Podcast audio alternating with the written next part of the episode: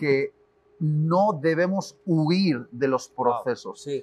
Eh, algo que me parece muy interesante es que, según los sociólogos, eh, se dice que esta generación es como la, la generación de cristal, que se rompe fácil, que en cuanto algo de presión llega a su vida, ¡cum! se fractura. De hecho, me he dado cuenta de que generalmente tienen un alto grado de frustración. Sí. Y cuando algo les frustra porque no sale como querrían que saliese, huyen del dolor, Wow. huyen de la relación que se pone complicada, Sí. huyen de la iglesia cuando alguien les confronta, huyen del trabajo cuando les exigen un poquito más, huyen de la familia incluso cuando viene un problema, huyen de la presión y el dolor, lo que yo llamo el quebranto, cuando en realidad es el mecanismo de Dios para extraer el fruto Exacto. de ellos. Y, y la ironía de esta llamada generación de cristal, que para aquellos que se quieran poner técnicos, por supuesto, están los millennials y luego la generación Z, y no hay tal cual esa etiqueta entre esas generaciones, pero este llamada generación de, cristal está presente en todas. La ironía de ellos es que se dicen progresistas. La ironía de ellos es que piensan que ellos están a favor de sacar adelante las cosas y defienden a capa y espada ideologías, pero detrás de una pantalla y de un teclado. Mm, Y van a ciertas confrontaciones o marchas sin saber ni siquiera de qué se trata. Pero como mencionabas, al momento de una confrontación, ni siquiera violenta, una confrontación sana, sí. ellos se ofenden. Y es la bandera de la ofensa lo que ellos van llevando día a día y, y tienen una particularidad que me gustaría saber qué, qué piensas tú de esto, de esta teoría o esta, esta forma de, de actuar de la cancelación. Me ofendes, te bloqueo. Y simple y sencillamente ellos piensan que con esa actitud como que ganaron. Pues todo lo contrario. Eh, eh, esa cultura o, o tendencia a la cancelación lo que hace es bloquear tu crecimiento. Uf.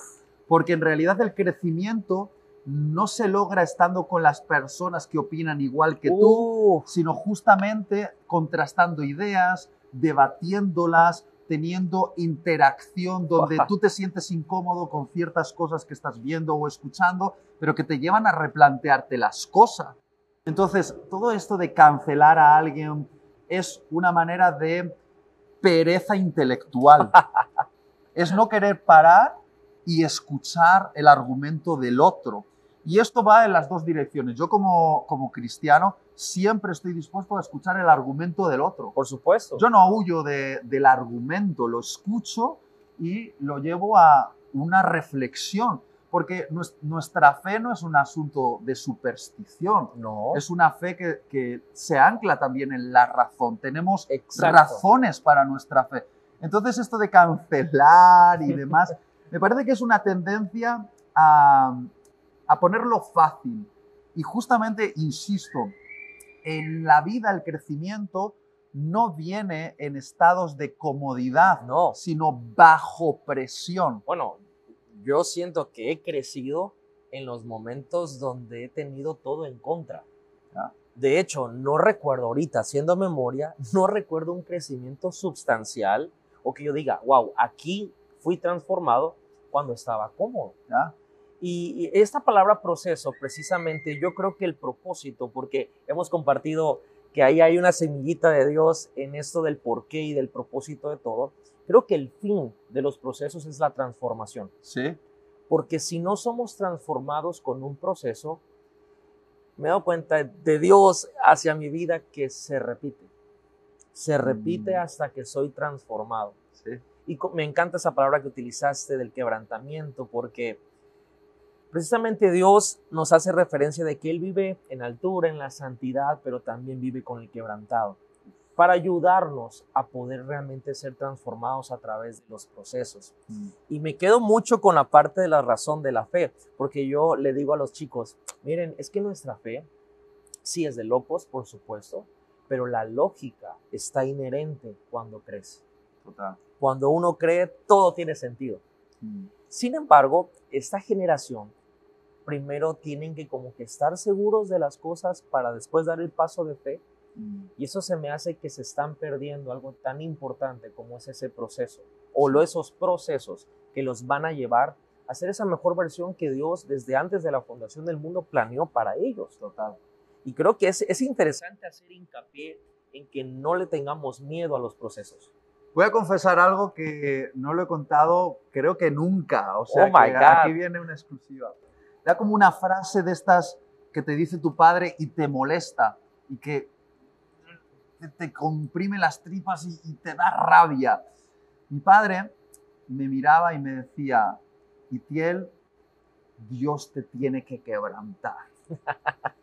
Miraba mi carácter poco formado, poco transformado, con muchos complejos, pero también con arrebatos de ira, eh, con ciertos egoísmos, or- eh, parte de, de- de orgullo mezclado en mí.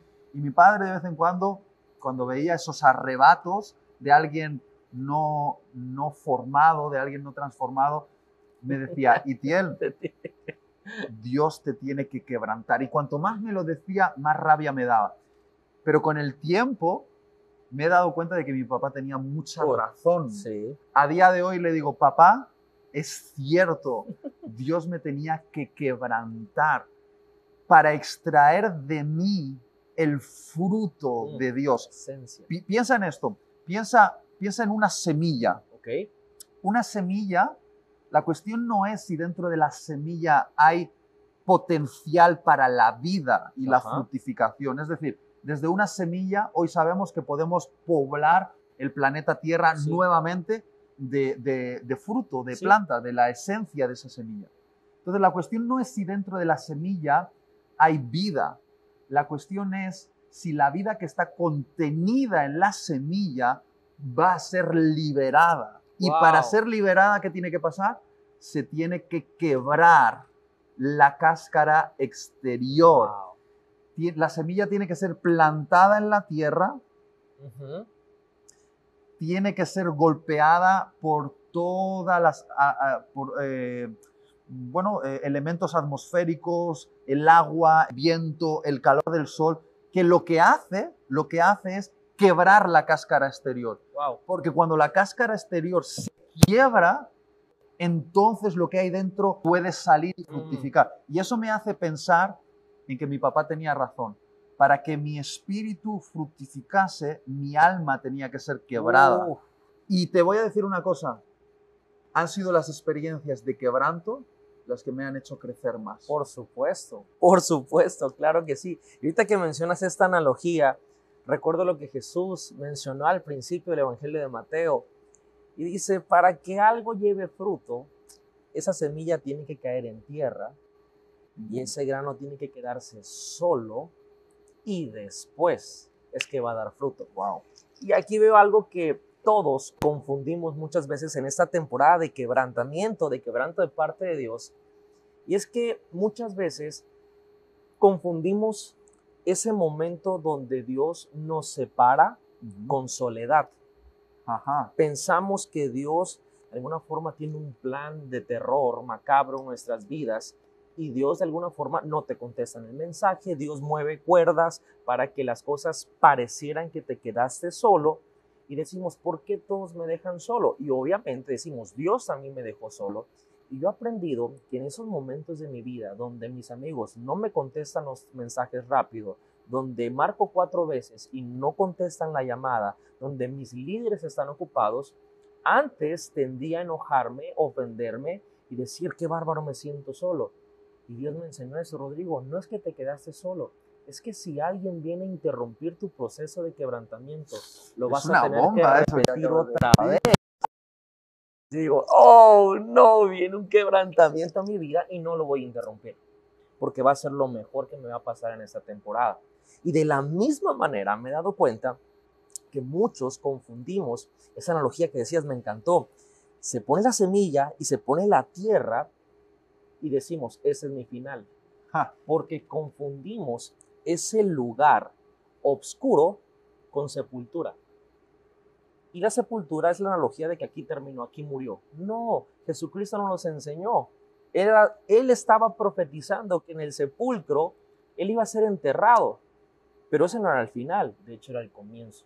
Claro. Era el comienzo de una mejor versión del Jesús que conocimos como hombre. Sí. El quebrantamiento sí es dolor, por supuesto. No la vamos a pasar tan agradables o, o como humanos, en, la- en emociones, sentimientos, pero después viene una mejor versión, no solamente para nosotros, sino para la gente que nos rodea. Es una bomba eso. Entonces yo creo que tenemos que aprender a abrazar el quebrantamiento.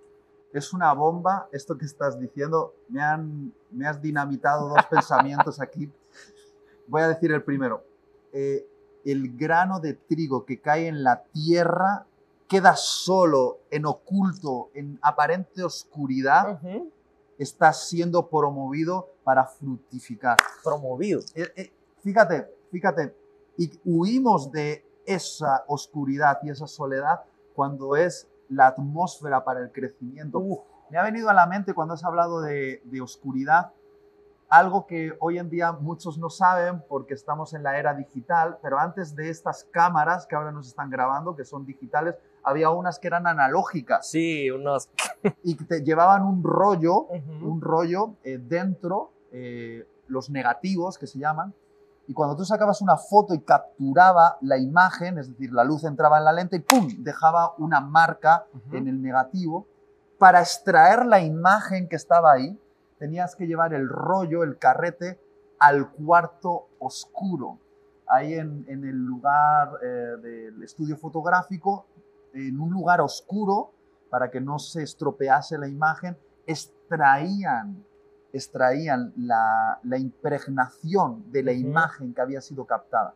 Y cuando has dicho eso del cuarto oscuro, he pensado, es ahí donde la imagen de Jesús se revela en nosotros. Wow. Es en la oscuridad aparente, eh, es donde Dios nos lleva para extraer de nosotros algo del carácter de Cristo que no puede salir de otra manera. Es- nos revela Mm. Dios, nos está revelando como se revelaban esos carretes. Es lugar de revelación, se está revelando algo nuevo.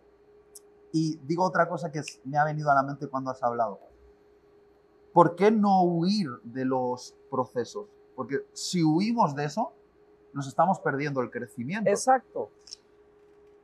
hubo algo que creo que es importante para nuestra generación y es renunciar a la mentalidad de víctima, porque cuando pensamos como víctimas, huimos de los procesos. Fíjate que en un momento Pedro se acerca a Jesús después de que Jesús dice, creo que más o menos en el contexto de lo que has hablado, de me van a llevar, me van a crucificar, voy a morir como la semilla, voy a ser plantado y voy a morir para dar fruto. Y. Pedro viene y le dice esto, Jesús, que no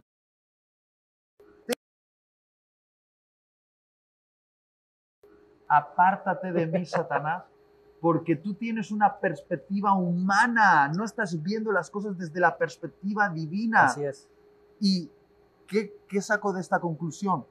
De que esa perspectiva humana que huye de los procesos, como Pedro le decía, eh, huye del sufrimiento, huye de la cruz, huye de esa muerte, ese, esa mentalidad está inflamada por el infierno. Wow. Sí. Está inflamada por el infierno. ¿Por qué? Porque el infierno te está diciendo, huye del dolor, cuando el dolor te lleva a la fructificación. Si Jesús hubiese dicho, es verdad, Pedro, huyamos, hagamos las maletas, no tendríamos el fruto de la salvación que vino a través de Jesús. Y la cuestión es esta, Itiel, de que podría mucha gente pensar al escuchar esto, bueno, ¿se trata de que venimos a sufrir y a tener dolor? No, no se trata de eso. Se trata de que tenemos que asignarle propósito al dolor. Ya. Si el dolor es parte de este quebrantamiento, que como has explicado, increíble, es donde ahí tenemos este crecimiento en nuestras vidas. Me encantó donde Jesús pone su marca de su carácter, su imagen, y viene incluido el elemento del dolor, asignémosle propósito. Si me está doliendo, ¿qué puedo hacer bien con esto? Mm. Porque es lo que dice la Biblia en Romanos. A los hijos de Dios, todas las cosas, aun las dolorosas, nos ayudan para bien, Mm. a los que conforme a su propósito fuimos llamados. Entonces, a mí me ha pasado en, en temporadas donde me han dolido muchas cosas, que por lo general, soy muy sincero, mi primera reacción es, ay, ¿por qué? ¿Por qué está pasando? Y cuando digo eso en mi devocional, sino, ¿por qué está pasando esto? Y lo digo sinceramente con un tono de queja Ajá. no con un tema de introspección, sino de queja. Y la gracia, ¿verdad? El Espíritu Santo ahí llega y te dice, ah, ¿por qué? Te explico por qué. Porque si tú logras pasar esto, va a pasar esto. Y aprendimos, yo creo que esto vamos a coincidir, Dios hace su mejor trabajo ahí en la oscuridad, Total. en lo secreto. Me encantó esa frase que dijiste, ese grano estaba siendo promovido a ser planta Mm. y me encanta la parte de ser planta porque si nos vamos a esta analogía de los árboles, podemos dar sombra a los demás, podemos dar recursos a los demás. Wow, wow. Si pasamos ese proceso de grano, de semilla, a plantita, arbusto, y es lo la fe. La Sí. fe tiene que ver con eso, con crecer de tal forma de ayudar a los demás. ¿Estarías de acuerdo conmigo entonces que lo contrario a tener una mentalidad de víctima es tener una mentalidad que le encuentra significado al dolor o al quebranto? Porque si tienes mentalidad de víctima, dices, ay Dios, ¿por qué permites que me pase esto? Te ofendes con Dios, Con huyes todo. del proceso y lo peor de todos, bloqueas tu crecimiento. Pero si eres capaz, y no digo que sea fácil, pero si eres capaz de ver a Dios en medio del proceso, y es difícil a veces hacerlo, si eres capaz de ver el significado que esto tiene, entonces puedes enfrentar el dolor eh, de una manera diferente. Y te- cuento una anécdota. Después de una, una reunión, una, era un- una reunión eclesial, una mujer se acercó a mí con un bebé en, sus brazos. Y claramente, eh, si te fijabas bien, veías que ese bebé había nacido con una malformación, Wow. como con una especie de, no sé si síndrome de Down, simplemente no estaba en sus facultades plenas. Yo era muy jovencito en aquella época, había terminado de predicar en esa iglesia y la mujer se acercó y yo rápidamente pensé, Itiel, dile algo como para animarla, pobrecilla que tiene un bebé con síndrome de Down, que tiene esta malformación, pobrecilla, dile, dile algo. Pero gracias a Dios no abrí la bocaza, la mujer habló primero y con su bebé entre los brazos y con una sonrisa en la cara, me dijo, con una emoción honesta y sincera, ella me dijo, este bebé es muy especial para mí. Dios me lo ha dado Wow. porque Él piensa que yo puedo ser una buena madre para Él. Es porque Él debe creer Hmm. que yo puedo hacerlo, que yo puedo cuidar de Él. Dios confía en mí y por eso me lo ha regalado. Wow. Ella fue capaz de ver propósito, incluso en medio de Una ese situación dolor. tan difícil. No, no me digas que eso no te habla de una mujer que no huye del proceso y dice, ¿por qué Dios lo has permitido? Y se ofende con Dios, sino que mira el proceso y dice, Dios, duele, pero hay algo que me estás diciendo con esto y me estás promoviendo, me estás diciendo que al darme esto es porque tú confías que yo puedo ser una buena madre, me das algo que quizá otra madre no podría tener porque crees en. Exacto. Yo creo que de esa manera podemos darnos cuenta que esos procesos, esos cambios en nuestras vidas que parecen bruscos, drásticos, que se enfilan a la transformación, son necesarios. Y al final del día, como le dijiste a tu papá, tenías razón, Ah. le vamos a decir adiós.